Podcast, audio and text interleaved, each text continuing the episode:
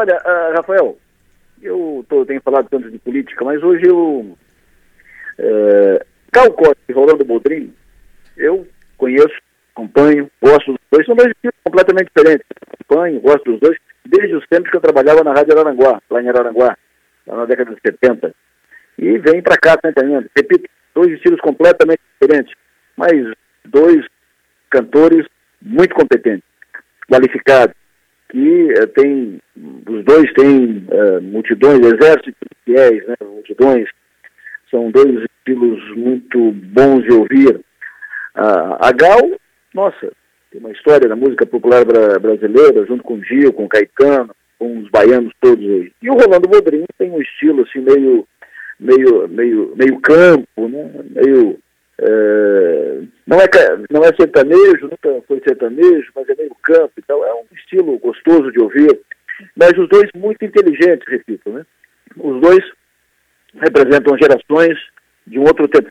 São dois modelos que não temos mais. Rolando Bodrin não temos mais. E Gal Costa também não.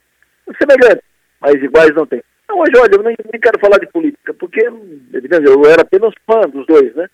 Mas sinto, sinto pela perda a, a, nossa música perde muito com eles, né? eram duas ótimas referências. A última vez que eu vi a Gal foi num show em Porto Alegre, 30 de Ases, estava Gal, o Gil e o Nando Reis. Um show maravilhoso, fazia tempo que eu não vi os dois, acho que show, acho que show foi logo um pouquinho antes de fechar lá por causa da, da pandemia.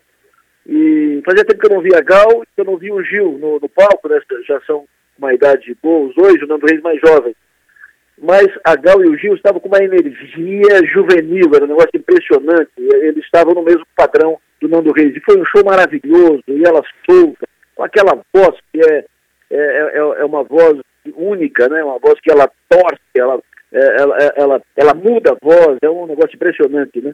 E o Rolando Bodrim, faz tempo que eu não, vi, que eu não via o show dele, mas era, tinha um programa na, na televisão, que era consagrado, famoso. Duas perdas. E num dia como hoje, a gente pede dois monstros da música brasileira no mesmo dia, a gente dá um tempo para tudo.